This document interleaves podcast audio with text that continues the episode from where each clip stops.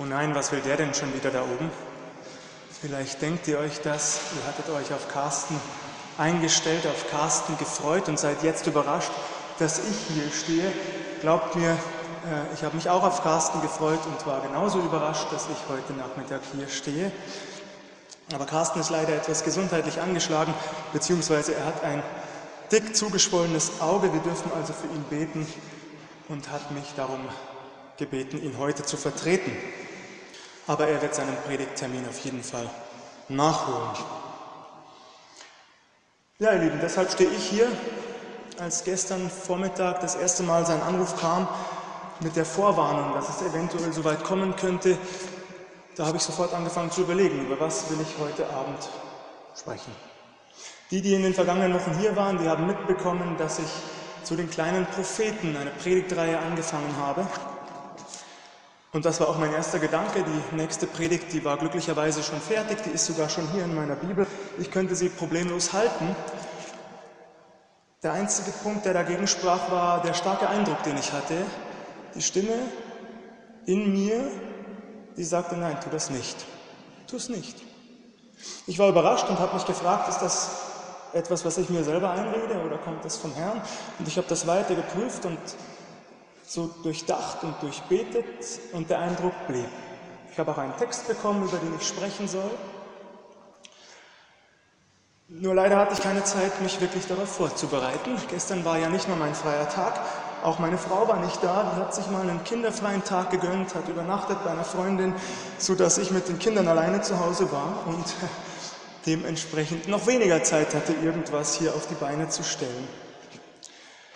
Es könnte also sein, liebe Geschwister, dass das heute Nachmittag der kürzeste Gottesdienst wird, den ihr jemals erlebt habt. Könnte sein. Oder der längste, je nachdem, wie der Heilige Geist wirkt. Beziehungsweise nein, das geht nicht, denn nach spätestens einer Stunde geht hier eine Falltür auf und ich falle einfach runter. Spaß. Diesen Witz habe ich Ulrich Parzani geklaut. Ich fand den so super und habe immer gehofft, ich könnte den mal einbauen. Ideale Gelegenheit. Ja. Jedenfalls, liebe Geschwister, ich habe einen Text aufs Herz gelegt bekommen, den ihr vermutlich alle kennt. Und ich möchte zunächst einen kleinen Rückbezug zu letztem Sonntag herstellen. Letzten Sonntag haben wir Pfingsten gefeiert. Wir haben uns daran erinnert, dass der Heilige Geist ausgeschüttet wurde über die Jünger und dass sie in seiner Kraft, durch seine Kraft Großes leisten konnten. Sie erreichten viele Menschen mit dem Evangelium, aber sie wirkten auch Wunder. Sie taten Großes. Ich habe über die Geistesgaben gesprochen. Manches konnte ich nur ganz knapp anreißen. Verschiedene Gaben verteilt der Heilige Geist. Die Gabe der Prophetie, die Gabe der Zungenrede, die Gabe der Heilung, die Gabe der Geisterunterscheidung. Und ich glaube, ich hoffe, das ist deutlich geworden, dass ich nach wie vor überzeugt bin, dass der Heilige Geist auch heute genauso wirkt wie damals. Ich glaube, dass wir all diese Gaben auch heute noch unter uns finden und dass wir sie auch nötig haben. Wenn ich mich umsehe in unserer Gesellschaft, gerade in dieser Zeit, in dieser Corona-Krise, in der alle möglichen Verschwörungstheorien aufkommen, ist es gut, dass es die Gabe der Geisterunterscheidung gibt. Es ist gut, dass Menschen prüfen können, ob das, was da gesagt und verbreitet wird, biblisch ist oder nicht. Manches ist sehr subtil. Und es ist gut, wenn es Geschwistern geschenkt ist, die das noch einmal stärker auf den Prüfstand stellen können als ja, der gemeine Nachfolger Jesu. Ich habe auch über die Gabe der Zungenrede gesprochen. Ich glaube, dass auch diese Gabe sehr wertvoll ist.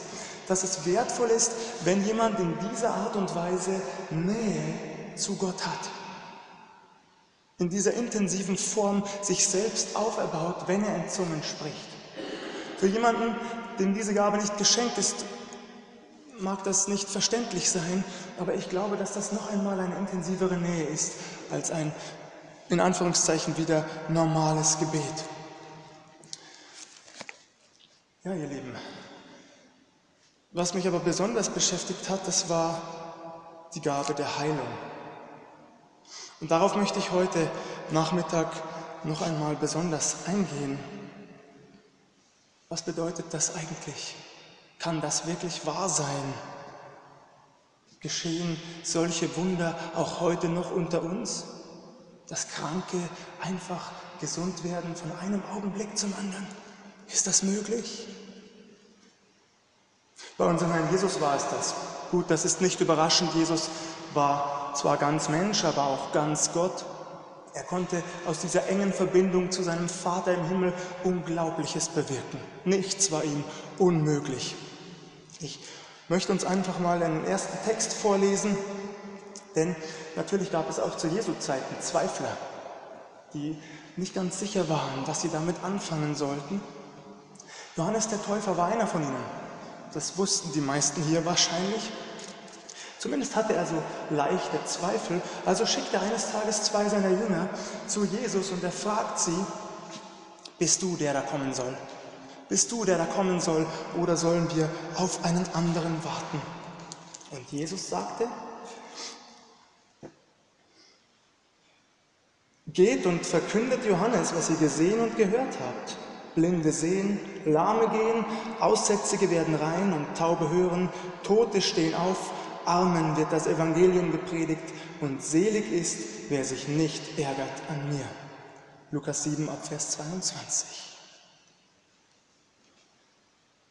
All das ist geschehen, als Jesus als Mensch unter Menschen lebte. Hast du das schon erlebt? Habe ich es schon erlebt? Ein solch überwältigendes Wunder, dass jemand aus seinem Rollstuhl aufsteht und einfach durch die Tür geht, als wäre nichts gewesen, als wäre er nie krank, nie gelähmt gewesen. Hast du das schon erlebt? Dass ein Blinder seine Augen öffnet und alles um sich herum wieder wahrnehmen und erkennen kann? Dass einem Tauben die Ohren geöffnet werden? Ich habe einen gehörlosen Bruder, ich weiß nicht, ob ihr das wusstet, ein Halbbruder, der seit seinem vierten Lebensjahr durch eine Hirnhautentzündung gehörlos ist. Und ich wünschte mir sehr, dass er wieder hören kann, dass er das Lachen seiner Kinder hört, das Bellen eines Hundes, das Zwitschern der Vögel. Ist das möglich?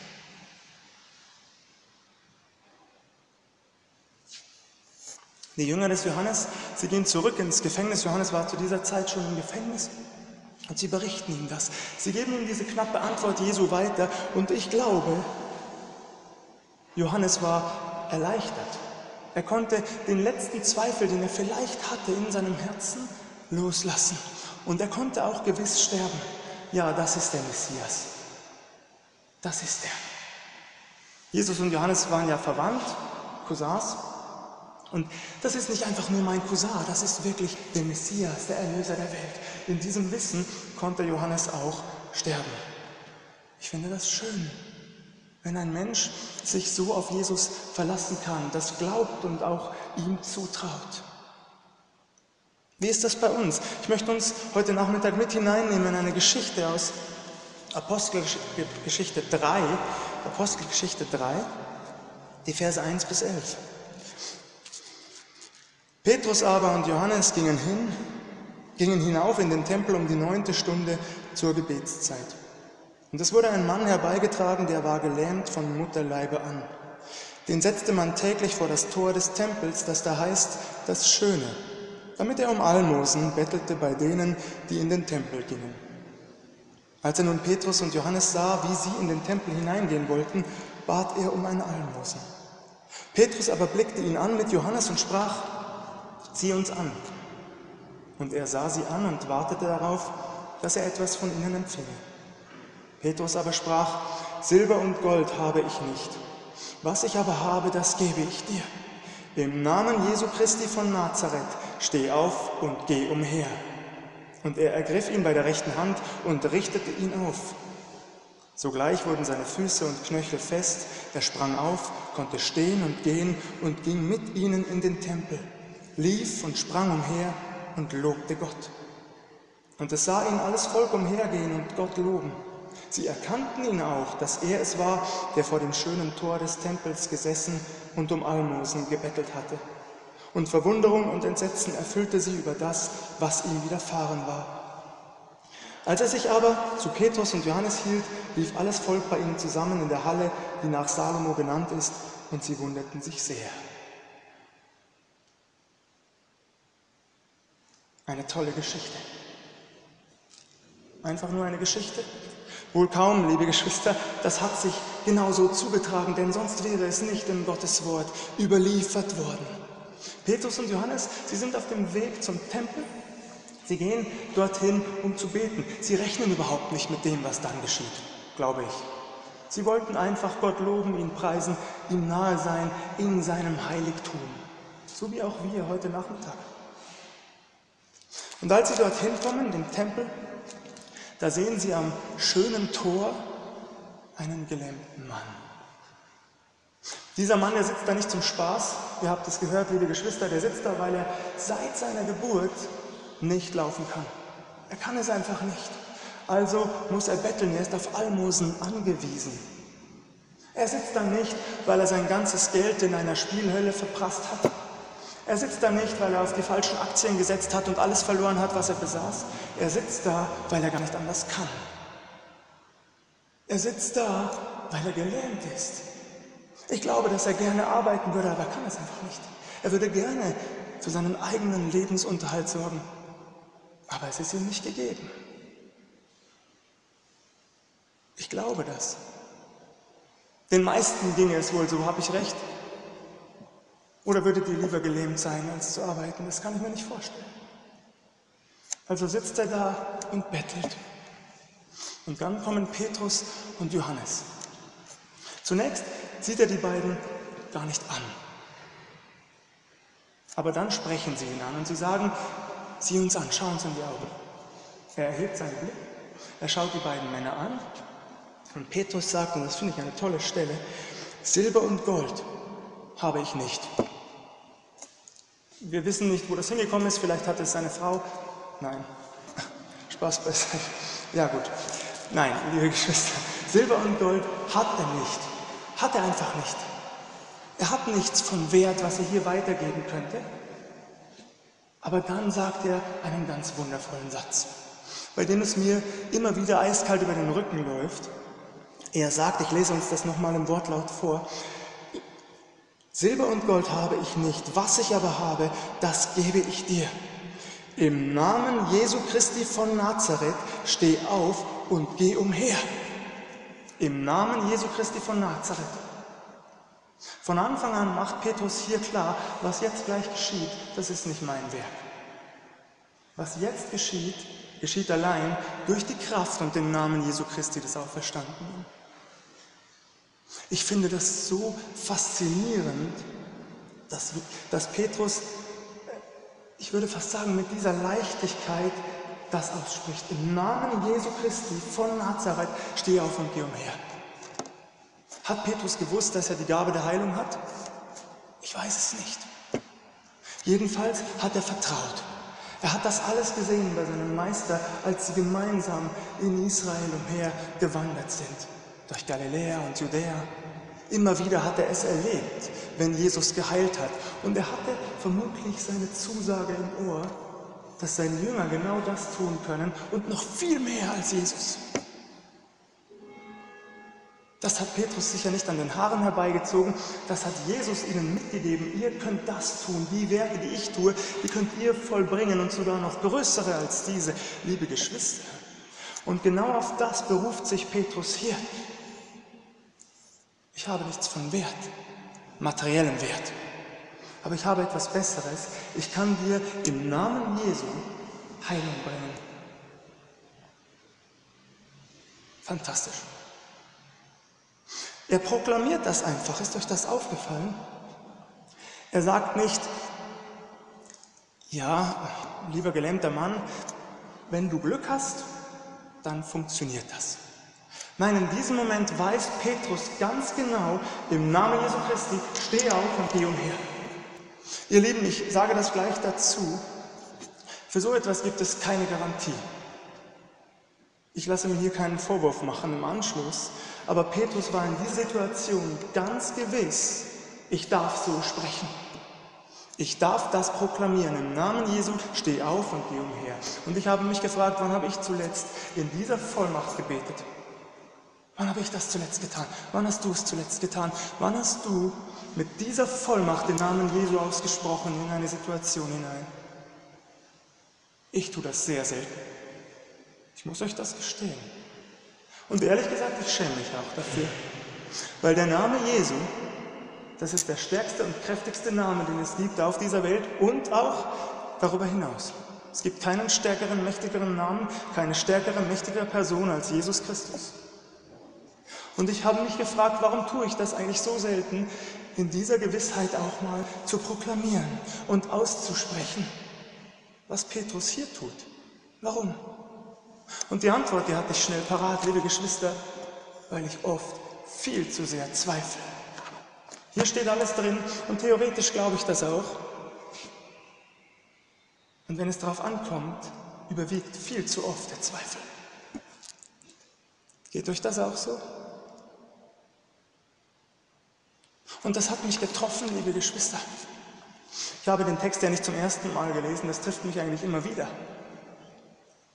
Und seit kurzem bin ich an den Punkt gekommen, wo ich zum Heiligen Geist sage, immer und immer wieder, du lebst in mir und ich möchte immer näher kommen. Und ich glaube auch, dass es einen Kausalzusammenhang gibt zwischen Vollmacht und auch den Gaben des Geistes und einem heiligen Leben. Ich glaube das. Je heiliger man lebt, je näher man Jesus kommt, je ähnlicher man ihm wird, je, ja, je intensiver man sich das auch wünscht, mehr und mehr zu sein, so wie er, desto mehr wird er uns auch beschenken mit diesen Gaben, die hier beschrieben sind und mit der Vollmacht. Und danach strebe ich, so wie ich es letzten Sonntag gesagt habe im Zusammenhang mit 1. Korinther 12. Strebt aber nach den größeren Gaben. Ich will immer mehr von Gott, damit ich das eines Tages erlebe. Und zwar möglichst schnell und möglichst oft. Ich werde jetzt 35. So Gott will, habe ich noch genug Zeit, um das zu erleben. Auch mitten unter uns. Wollen wir das? Willst du das? Ich habe das für mich entschieden. Willst du es? Das ist die Frage. Und ich musste, ich muss das gestehen, natürlich habe ich so ein klein wenig über den Text nachgedacht, auch heute Nachmittag, ja. Aber ich musste an die Zeltevangelisation denken mit Philipp Schmerold. Man kann über Philipp Schmerold denken, was man will, gar keine Frage. Man muss nicht von ihm begeistert sein, aber ein Satz, und das habe ich auch schon mal gesagt, hat mich getroffen. Als er sagte sinngemäß, er gehe einfach auf die Menschen zu und er frage sie, ob er für sie um Heilung beten könne, auf der Straße. Ja, trauen wir ihm das überhaupt noch zu, dass das geschieht?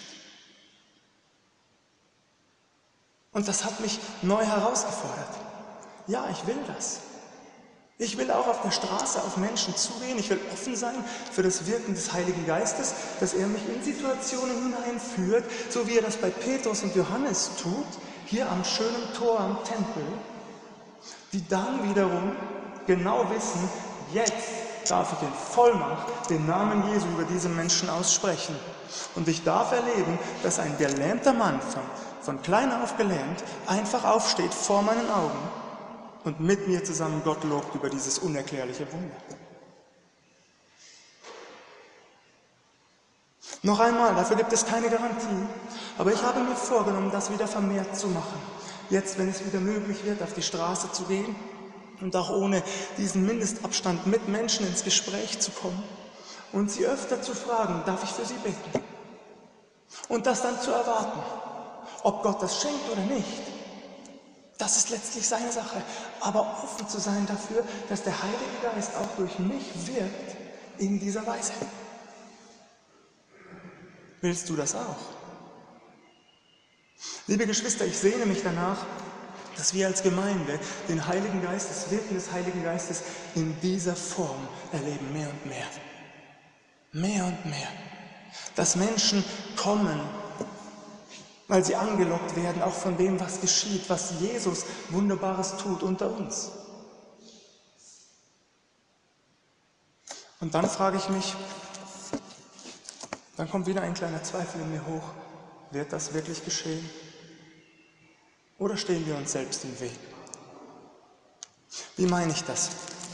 Heute Nachmittag kam mir in den Sinn, dass ich einmal, das dürfte jetzt etwa eineinhalb Jahre her sein, einen Workshop Straßenevangelisation angeboten habe. Und wir waren, ich glaube, acht Leute. Und ich mache das niemandem zum Vorwurf, bitte versteht mich nicht falsch. Das ist gar nicht meine Absicht, dir jetzt ein schlechtes Gewissen zu machen, wenn du da nicht da warst. Aber heute Nachmittag, als ich darüber nachdachte, da kam mir das. Ich wünsche mir so sehr, dass wir als Gemeinde, als ganze Gemeinde, nicht nur ein paar Einzelne, sondern als Ganze immer näher zu Jesus kommen. Dass wir über unseren Schatten springen dass wir unsere Menschenfurcht einfach beiseite lassen, dass wir uns herausfordern lassen durch den Heiligen Geist, dass wir unsere Ausreden einfach mal, einfach mal wegwerfen. Ich kann das nicht. Es gibt viele Dinge, die ich nicht kann, aber mein Gott kann alles. Und die Frage ist, was ich eher glaube. Das, was ich nicht kann oder das, was er kann und mich dann aber auch auf diesen Weg zu machen. Und das will ich erleben. Und ich habe jetzt letzte Woche mit Yaoyu gesprochen, das fällt mir gerade ein, jetzt muss ich auf die Uhr sehen. Das fällt mir gerade ein. Der Yaoyu ist ein enorm treuer Beter, wahrscheinlich viele hier, aber in der Gebetsstunde ist er meistens allein. Oder zu zweit oder zu dritt. Dietmar ist auch noch sehr treu. Und ich habe mir so gewünscht, als, als, mir das, als er mir das gesagt hat letzte Woche, dass wir als Gemeinde da sitzen dass das nicht eine Veranstaltung ist für fünf Leute, sondern für wenigstens 20, besser 40, noch besser 60. Liebe Geschwister, ganz ähnlich bei einer Bibelstunde. Nun weiß ich, dass nicht jeder immer Zeit hat, das ist mir ganz klar. Und deswegen mache ich es auch niemandem zum Vorwurf. Aber ich bitte euch und ich traue mich sogar euch herauszufordern, heute Nachmittag, denken wir darüber nach, ich nehme mich da auch nicht aus, denken wir bitte darüber nach, wo wir unsere Prioritäten neu setzen müssen, ganz neu wo wir näher kommen können an Jesus und wo wir uns vielleicht selbst im Wege stehen. Ich fordere uns heraus, jeden von uns heute Nachmittag. Und ich, wie gesagt, und darauf komme ich jetzt noch einmal zurück. Ich wünsche mir, dass wir das erleben, was Petrus und Johannes hier erlebt haben, dass wir auch Heilungen erleben. Wir haben kranke Geschwister unter uns, ich weiß das. Und ich, ich habe mir das vorgenommen intensiver zu beten und das auch einfach mal salopp gesagt zu probieren. Ich will keine falschen Hoffnungen schüren, aber ich will vertrauen, dass das möglich sein kann, wenn ich den Heiligen Geist durch mich wirken lasse. Ich kann keine Garantie geben und das werde ich auch nicht, das wäre verrückt. Ja? Das wäre eher Irrlehre. Aber zu sagen, Gott kann das, und dann vielleicht auch zu einem Lobpreisabend einladen, wo wir ins Gebet gehen für kranke Geschwister. Wo sich auch Einzelne von uns beteiligen am Gebet und so auch erfahren, ob ihnen vielleicht diese Gabe gegeben ist. Gaben des Geistes herauszufinden, ist oft auch eine Sache, ob ich mich darauf einlasse oder nicht. Was wollen wir, liebe Geschwister? Das ist mir wichtig geworden für heute Nachmittag. Und eines steht fest, ich will nicht zufrieden sein mit dem, was bisher war. Ich habe auch schon viele tolle Dinge erlebt, so ist es nicht. Aber ich will mehr. Wenn ich das lebe, dann will ich immer mehr. Immer mehr von Gott, immer mehr erleben. Und ihr? Und gegen meine Zweifel anbeten. Immer mehr. Diesen Zweifeln Einhalt zu gebieten im Namen Jesu immer mehr und immer näher zu dir. So heißt es ja auch in einem Lied. Und das wünsche ich uns, dass jeder von uns sich heute Nachmittag auch neu herausfordern lässt, wo das vielleicht nötig ist. Dass wir das mitnehmen in die Woche hinein, dass wir das bewegen in unserem Herzen. Was will ich eigentlich? Bin ich zufrieden mit dem Status quo? Wenn wir ehrlich sind, das können wir nicht sein. Aber wenn wir mehr wollen, dann lasst uns auch danach streben. Darum bitte ich uns. Und der Herr möge es uns schenken. Und ich glaube, er wird es auch tun. Gelobt sei er dafür. Amen.